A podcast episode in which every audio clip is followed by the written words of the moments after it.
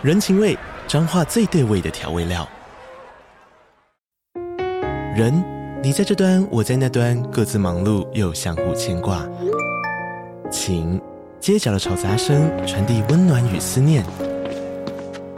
味，是从每一个转角飘出的乡愁。这里是彰化县政府 Pocket 节目《彰化早咖》，我是主持人内克。从彰化大小事各具特色到旅游攻略，透过轻松有趣的访谈，带着大家走进最在地的早咖。准备好了吗？彰化的故事，我们说给你听。以上为彰化县政府广告。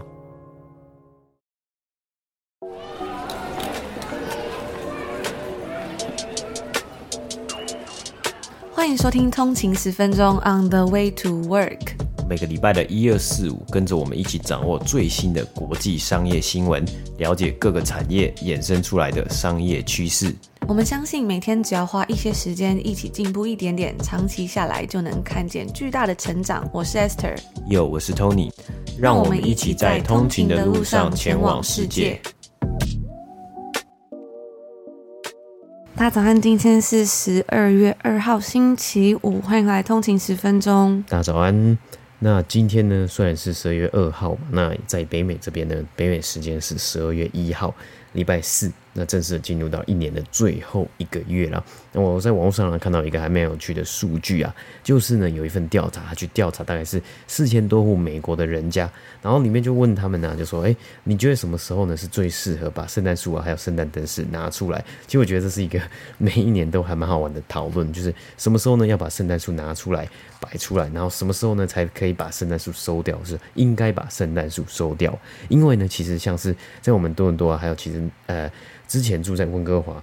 的 condo，就是呃算是大公寓大楼里面啊，它其实有管理委员会，管理委员会都会规定啊，你什么时候才能开始呃摆圣诞树，或是什么时候之前呢，你就一定要把圣诞树收掉。然后有的地方呢，其实还会更 extreme 一点，就是哎，你可能连呃你在阳台上面啊，或是你的这个灯饰啊，你不可能就是你不能摆得太明显、太浮夸，因为。很多人都是住大楼嘛，所以有的时候可能会影响到。嗯，那像是这些 apartment 这些大楼呢，其实很多都是落地窗。我就记得啊，那时候在圣诞节的时候，其实走在路上就会看到那个落地窗，那个家里面的摆设，其实有时候会略略知一二这样子。那圣诞节的时候，你就会看，哇塞，有好多种不一样的圣诞树，有大颗小颗的，有上面有的是呃白色黄色灯，然后有的是七彩斑斓的，然后有的是纯白的圣诞树，就是非常的不一样。然后呢，有的家里面它甚至会挂那些。灯饰嘛，所以你就会看，哇塞，那个大楼突然之间变得好眼花缭乱的感觉。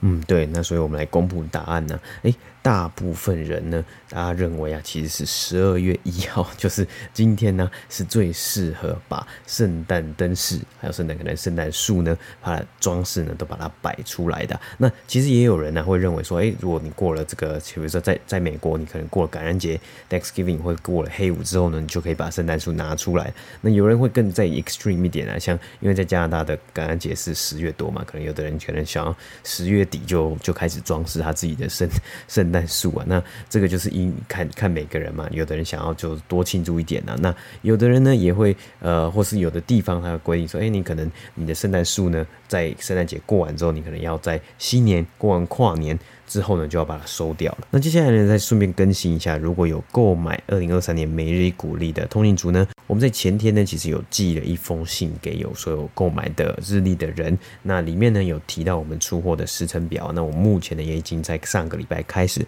陆续的依照订单的顺序，已经开始在出货。我们也努力尽力的。希望可以把这个好，赶快把我们的每日一股历呢送到所有人的手上。那另外一个呃常见的问题就是，我们收到非常非常多的私讯呢，是问到，哎，有人没有来不及参加集资，那目前已经集资已经结束了，那还有要买要怎么办呢？我们呃会开一个表单在我们的社团里面，那当然我们也会公布出来，只是呃先跟大家讲，就是我们会第一时间开在社团这个呃每日鼓励的讨论社团之中。因为其实后来算出来啊，真的能够再给大家，就是给通勤组的呃优惠的价格以及优惠的数量呢，其实没有这么的多，最多可能不会超过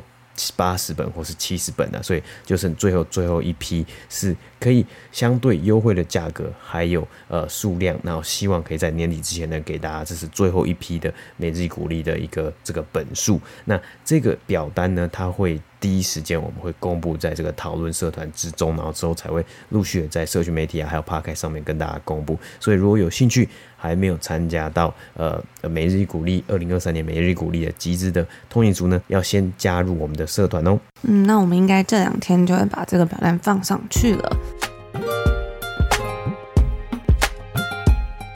昨天呢，我们提到了美国权威词典出版机构韦氏词典的网站上面公布了，在今年最热门的关键字嘛，像是在跟去年相比呢，gaslight 这个字的搜寻量就增加了一千七百四十个百分比。那这个字呢，我们昨天提到，它一开始是指的是煤气灯，那在这边呢，它指的是煤气灯效应，也就是一种心理操纵的形式。当伴侣质疑你对于一件事的记忆、还有感知啊，或者是理智。把你的想法或者是感受形容成微不足道的事情，或者是利用手段来否定、误导，或者是说谎，破坏受害者的情绪，然后呢，转而把问题归咎于你的时候啊，这时候你就要小心了。大家如果有兴趣的话呢，可以去收听一下我们昨批昨天的 EP 三百零二集这一集。那我自己呢，其实一直都还蛮喜欢十二月份的，在一年的最后一个月份呢，其实可以看到大家会开始分享说今年完成了什么事情，然后去展望未来，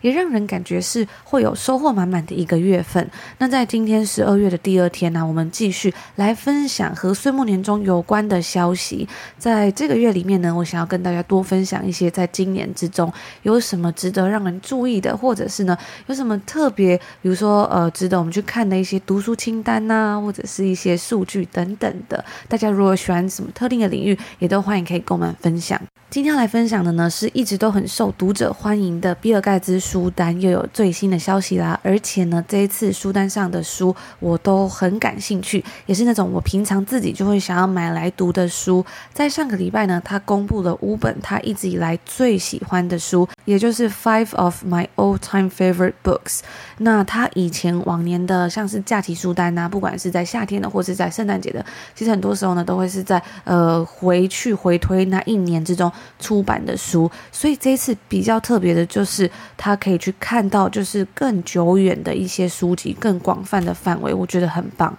在文章里面呢，他就分享到说，假期期间呢是能够举行年度传统活动的好时机，跟许多人一样啊，他自己也是很喜欢在年底的时候跟家人一起来庆祝。那通常呢，他们会在圣诞节的时候啊，穿着睡衣一起度过这个假期。他也喜欢坐下来呢，写下自己的年度假期书单。这也是他在过去十年来一直不断在做的事情。对他而言呢，这是一个很有趣的机会，让自己能够反思最近所阅读的内容。不过呢，他说他这次想要做点不一样的事。他比起往年呢，限制自己在纸下写下过去十二个月之中他所读到的他比较喜欢的书之外，这一次他想要把他过往自己所读过的书都纳入到这个范围。那些他一直以来呢都深爱不已的书籍，也希望读者能够在这份清单之中。呢，找到适合自己的冬季假期书单，跟自己的心爱的人啊，或者是自己的家人一起享受这段岁末年终的时光。那第一本呢是《异乡异客》（Stranger in a Strange Land）。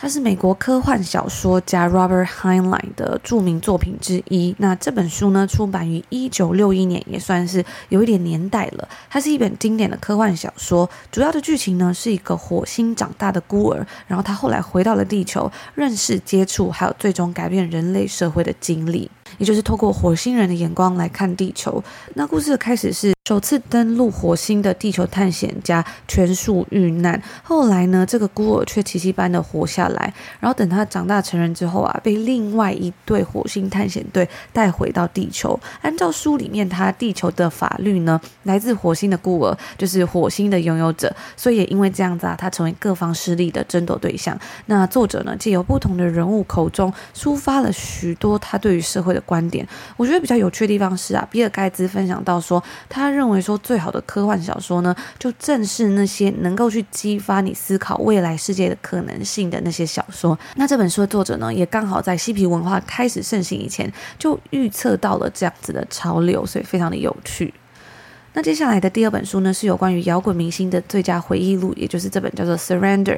Bono YouTube 的主唱 Bono 的自传《投降》内容呢，是在讲述一个在都柏林郊区的男孩，他是怎么从他是怎么成长为世界著名的摇滚明星以及慈善家。接下来第三本这本书叫做《Team of Rivals》，这本书的中文翻译呢是叫做《无敌林肯不以任何人为敌人，创造了连政敌都同心效力的团队》。中文译本是出版于二零一一年，那它主要呢是在探讨着如何让敌人变成战友。其中呢，就是在说林肯的故事。那比尔盖茨表示啊，这本书是在谈论有关于林肯的书之中呢，数一数二的一本。尤其是当现在美国正面临着暴力叛乱、关于种族的棘手议题，还有呢深刻的意识形态分裂的时候，这样子的书籍啊是尤其的重要，让我们知道应该要怎么做。那这本书呢，我觉得也很有意思，我应该会去买来读。那我就刚好有发现到成品现在这本书好像没有货了，但是呢，博客来还有，大家有兴趣的话可以参考一下。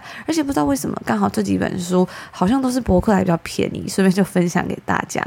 然后接下来这本呢，我自己也是非常的感兴趣，叫做《The Inner Game of Tennis》。这本书呢也有中文译本，叫做《比赛重新开始》，是心脏的心，所以就是双关。如何建立自信、发挥潜力、学习任何技能的经典方法。他说，他这本书是自从一九七四年以来，对于有在打网球的人而言呢，就是一本必读的经典的书。这本书它是出版于一九七四年嘛，所以算是有一点历史了。但是呢，比尔盖茨认为说，不是只有打网球的人，应该是要所有的人呢都要来读读看这本书。不，里面谈论到的呢，不是打网球的实际身体的技巧，而是心态还有心理素质。无论是什么样的比赛，其实都分为两个部分，一个是外在的比赛，然后另外一个呢是内心的比赛。对于外在的比赛，你面对到的可能是一个呃实际存在的对手，所以你要去克服这个障碍，达成。一个具体的目标，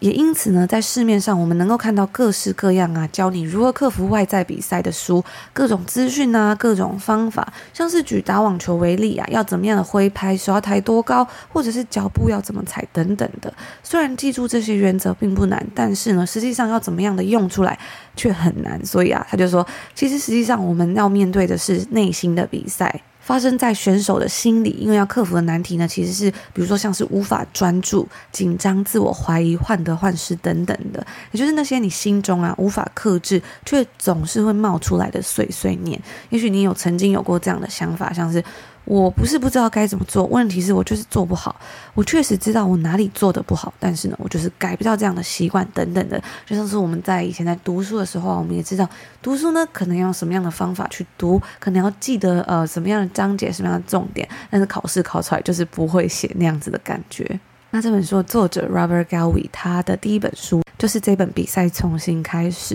他曾经担任过哈佛大学网球队的队长，也是一位粗。也是一位出色的网球选手。后来呢，他就写了一系列的 Inner Game 内心比赛的书籍。那其中最有名的就是这一本，出版于一九七四年的书。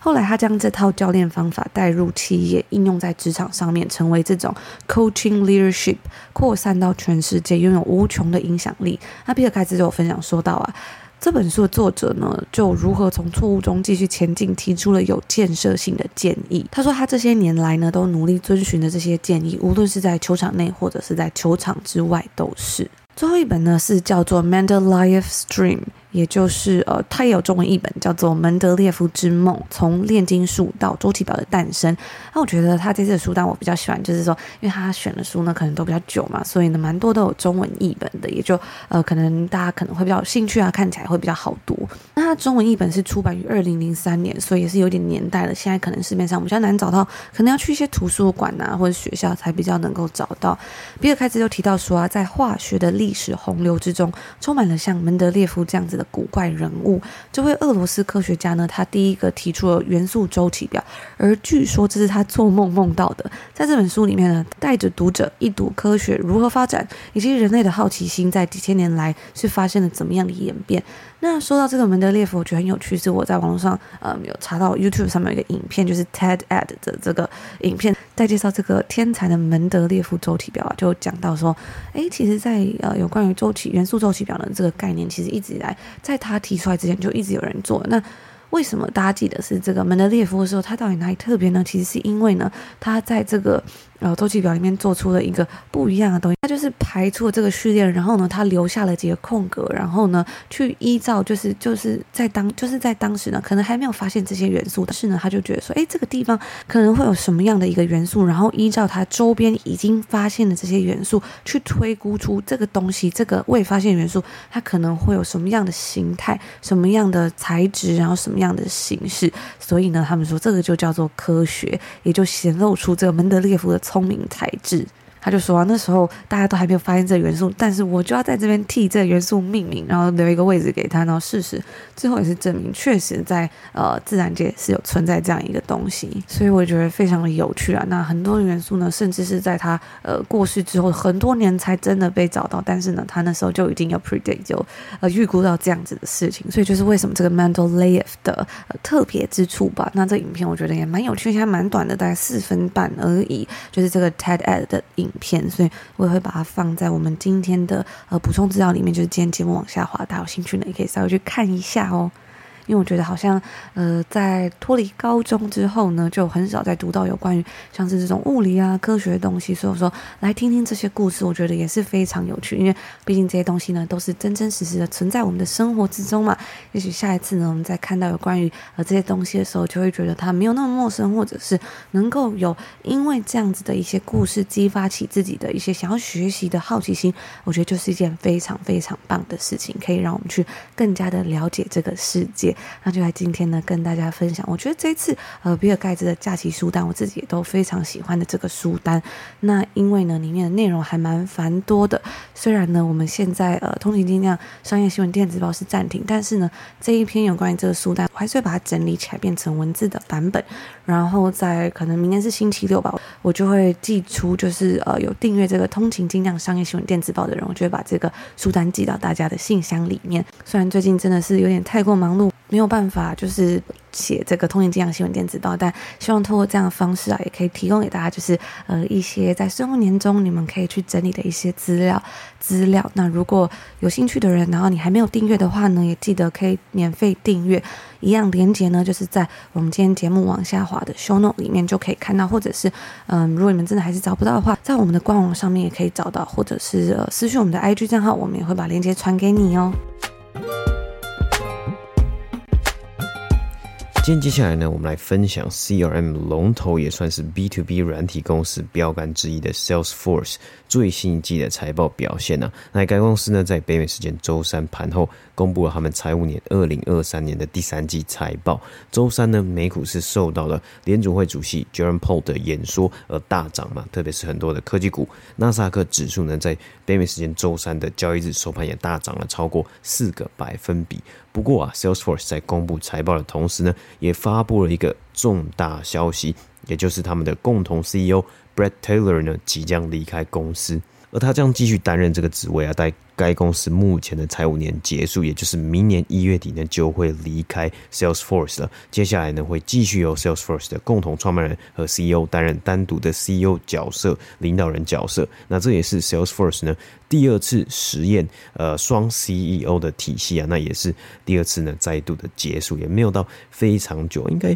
这样子。目前，呃，我计算来大概就是一年多的时间而已。那第一次的时候呢，也是大概是经过了十八八个月呢，就又变回 Mark Benioff，也就是呃 Salesforce 的共同创办人和 CEO 呢，担任就是一个人来领导这间公司。那这样的新闻呢，也不免让人联想到啊，今年 Bret Taylor 啊，还有很多的嗯，算是很多的领导人和。很多的公司今年所经历的一切嘛，啊，没错，Bret Taylor 呢，他在担任 Salesforce 的共同 CEO 的同时，他其实也担任了 Twitter Twitter 的董事会主席 Chairman 呢。那巧合的是呢，他刚被选为董 Twitter 董事会主席呢，隔天天他就被升职，呃，promote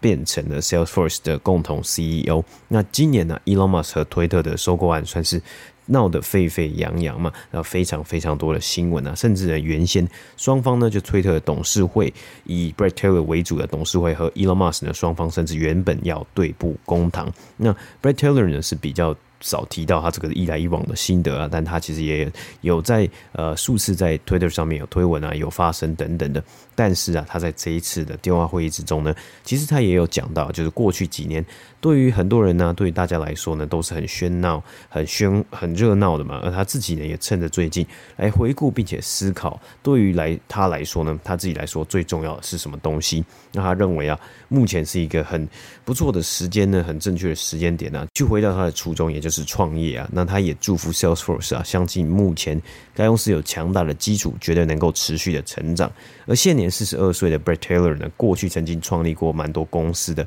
那在大约六七年前，他所共同创办的公司 Quip 被 Salesforce 收购。那后来他就进入了 Salesforce 担任总裁和营运长的职位。那在这之前呢，他也曾经呃将他创办过的公司呢卖给 Facebook 啊，甚至一度担任 Facebook 的 CTO 啊。那也有在大概二十多年前呢，在 Google 任职过。那我自己是认为啊，他可能在 Twitter 的收购案之中呢，其实也受到蛮大。的影响啊，加上担任 CEO 的职位呢，更多的是思考大策略，还有管理啊，或是与投资人讨论公司的价值等等的，所以他应该是想要从零开始回到最初的创业之路。而 Mark Benioff 呢，他也在访谈之中表达他的失望啊，因为他认为呢，算是一个蛮大的一个损失嘛。Bret Taylor 对他来说就像兄弟一样，但他也知道啊，当人才想要离开的时候呢，他不能去阻止他们，只能呢。给他们最大的支持以及最大的祝福啊，并且他也暗示到啊，那 boss 其实他是算是明讲啊，如果他需要回到公司，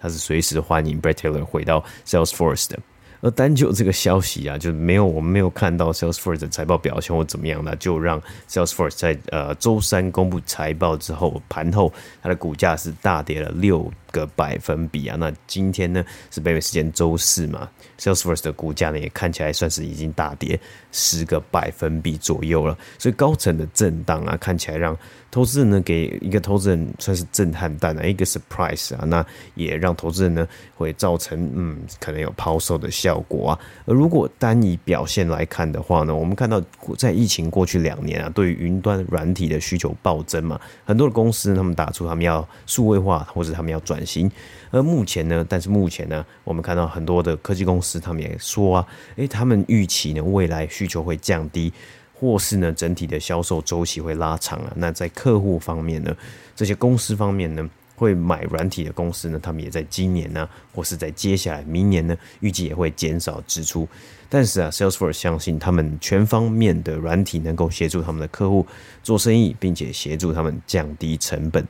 对于成立二十多年的 Salesforce 来说呢，其中一项优势啊，就是他们在呃有过去几次市场景气低迷的经验呢、呃，像是二零零八年的 Financial Crisis 金融海啸啊，金融危机，或是二零零一年、二零零零两千年初期的 Dot-com Bubble。那因此啊，有数据可以让他们知道他们呃可能或是有经验呢、可以让他们知道要将资源放在哪边。毕竟在目前的状况之下呢。Efficiency 效率呢是一个非常重要的一个指标之一啊啊，他们的 CEO 呢 Mark Benioff 在财报里面也提到啊，绝对一定要做的事情呢就是确保，特别不只是 Salesforce，而是其他公司呢也是就是要确保他们与客户的关系啊。虽然市场的趋势是这样，但还是会有客户，还是会有公司，他们需要呃一定的可能一定的服务啊，那以 Salesforce 来说呢，他们就是要 target，他们要目标有一些公司，它需要做数位转型。那 Salesforce 呢，在过去这一季呢，还是有签下几个大型的客户啊。那更精准的，他们的观察呢，还有几点，就是首先呢，在目前很多公司的采购环境之中呢，要让客户决定用你的产品。就是要来实现价值的时间，那这个时间呢，是这些客户他们买这东西，他们必须要很快速的就可以看到他们采买这些科技软体的投资见效。当然，这个部分呢，最重要是因为大家的预算缩减的时候呢，所有人都希望是可以看到直接的成果，或是可以看到成效嘛。诶，说这个投资，诶，你做这个投资。不是说等五年、等十年之后，或是这投资好像是一个诶很很很棒、很炫的，但它没有实质效果呢？大家可能会稍微的，或是这个在采购的人呢，他可能会稍微的退步。但或是呢，其实呃更是他们会偏向啊，就是一些比较专注在 return 的绩效上面啊，ROI 啊之类的。那第二个呢，就是可不可以呢，透过购买这个新的软体呢，达到省钱的效果啊？例如新的科技呢，可以帮助公司省下时间，效率提高。那这些呢，也都能协助啊，加强这个整整体的财务架构啊。比如说，诶，成本降低啊，或是可以让他们呢赚更多的钱。第三呢，则是啊，在供应商这么多这么复杂的情况之下呢，很多的公司他们也希望可以有个整合的平台，让他们所有在用的软体啊，或是在用的产品啊，都可以使用上面呢更直观，然后并且降低风险啊，增加效率啊。那他们呢，呃，Salesforce 自己是。提到啊，他们的客户呢，平均在 IT 的这个花费上面，如果使用 Salesforce 呢，是可以降低二十五 percent 的一个呃呃这个成本。那另外一部分呢，就是可以增加员工的效率啊，是增加二十六个百分比。而也有分析师是很好奇啊，目前是哪一个产业的购买力道比较强劲啊？Salesforce 也稍微的透露，例如。旅游和观光产业呢，在这一季最新这一季呢，算是一个很大的一个亮点。那另外呢，还有像是制造业以及汽车产业呢，也都慢慢的有复苏，也蛮强劲的。还有能源也是。那另外一边呢，另外一部分呢，就是像是受到呃非常大压力的科技产业呢，目前对于 Salesforce 来说呢，好像有一点点紧绷啊。那虽然他们当然他们也有。很多很好的这个客户，比如说很大型的客户啊，或是维持很不错关系的客户，但是目前呢，他们目前还没有看到这种呃需求上升，可能是过去这几年已经呃买够了，或是这些公司他们已经先冻结一些他们的预算。那像是金融服务啊，金融服金融产业呢，也它的这个成长呢也是蛮持平的。不过呢，对于这些诶比较大的客户啊，如果成长持平来说呢，Salesforce 的另外一个目标呢，就是当他们在找到新的客户之余呢，他们也希望可以对于旧有的客户呢，他们的这个流失率呢，也是维持在一个很漂亮的一个数字啊。那这就是对于他们来说最重要的一个客户关系，或是 Customer Success 客户成功。那最新一季来说呢，Salesforce 的营收是成长了十四个百分比，来到七十八点四亿美金。那略高于分析师预估的七十八点二亿美金啊，那如果不计算汇率的呃状况的话呢，Salesforce 的营收应该是可以成长到将近二十个百分比啊。那 earnings per share，也就是每股盈余的部分呢，Salesforce 的调整后的 EPS 是来到了每股一点四块美金。高于分析师预估的一点二一块美金啊。那在财务预估的部分呢，他们是在这个接下来的这一季，也就是他们的财务年最后一季第四季呢的营收大约会在七十九亿到八十亿美金之间呢。那这个的部分呢，也有稍微低于分析师的预估啊。那还有另外一个呢，就是对他们一个非常大的逆风，就是在汇率上面的一个逆风啊。那例如啊，他们也有提到像是在亚洲。我们也知道日本的汇率，但如果要去日本玩的话呢，日本汇率是很漂亮嘛，因为呃日币现在贬值嘛。但是呢，对于如果这些公司他在日本做生意呢，他赚的是日本的钱啊、日币，然后呢，他要把日币呢换到美金的时候呢，那真的就会是蛮呃有点点痛啊。那 Salesforce 呢，他们也提到在 APAC 这个算亚太地区的营收呢是达到七亿美金嘛。那以年增长率年增率来看呢，是成长十四个百分比，但是呢。是，如果扣掉了呃这个汇率的影响呢，它的年增率其实可以达到三十个百分比啊，所以这个增长率是减一半呢、啊，有点还蛮恐怖的。那以欧洲啊，还有非洲以及中东的地区来说呢，它的年增率营收的年增率也是达到十个百分比，但是呢，如果扣除掉呃汇率的一个部分呢，汇率的影响呢，其实是可以达到二十三个百分比啊，所以对于其实。不管是呃 Salesforce 啊，或是很多跨国企业来说，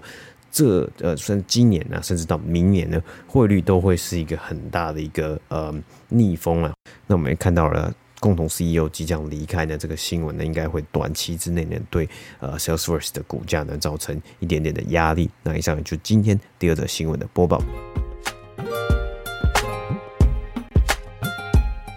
那以上呢，就是今天星期五要跟大家分享的内容啦。不知道为什么呢，每次只要到十二月份，然后又到星期五的，每个礼拜我都会觉得特别的开心诶，就是好像要放假的感觉。而且我觉得在台湾最开心的是，因为在呃在北美的话呢，就是比较大的假期可能是圣诞节嘛，所以就是十二月底左右，所以在整个十二月的时候呢，就是非常开心。但在台湾呢，就是比较大的假期可能是农历新年嘛，就是一月，今年好像比较早，然后就觉得每次在台湾的时候呢，就会觉得哇，就是一路。路上呢，从十二月就可以开始，一直有一种呃放假的气氛。虽然可能没有放假，但是就有那种感觉嘛。然后一路延迟到过年，然后才到过年结束，就觉得好像假期变长的感觉，好像非感觉非常的棒。那在今天的最后呢，再跟大家稍微提醒一下哦。虽然我们现在的一个月免费试听活动已经结束了，但是呢，现在在 Apple Podcast 我们还是有订阅一年七六折的优惠，也就可以立即省下将近一千七百块。那如果你不是苹果的用户呢，也欢迎可以使用 Patreon 订阅收听，一样有年费的优惠。目前呢，在 Apple Podcast 还是有两个礼拜的免费试听，所以如果有兴趣的通勤族，一定要记得去开启订阅试听，感受一下每天学习进步的感觉。那如果任何问题呢，也都欢迎可以寄信或者是私讯跟我们询问。那想要了解更多的话呢，也可以在我们的官网上面或是我们的 IG 账号 on the 一个底线 way to work 上面了解更多。我们也会在我们的 IG 账号上面分享一些比较及时的消息啊，或者是我们在台湾的生活哟。那我们就在这边祝福大家今天星期五有一个愉快的开始，美好的一天。我们就下周见喽，下周见，拜拜。拜拜。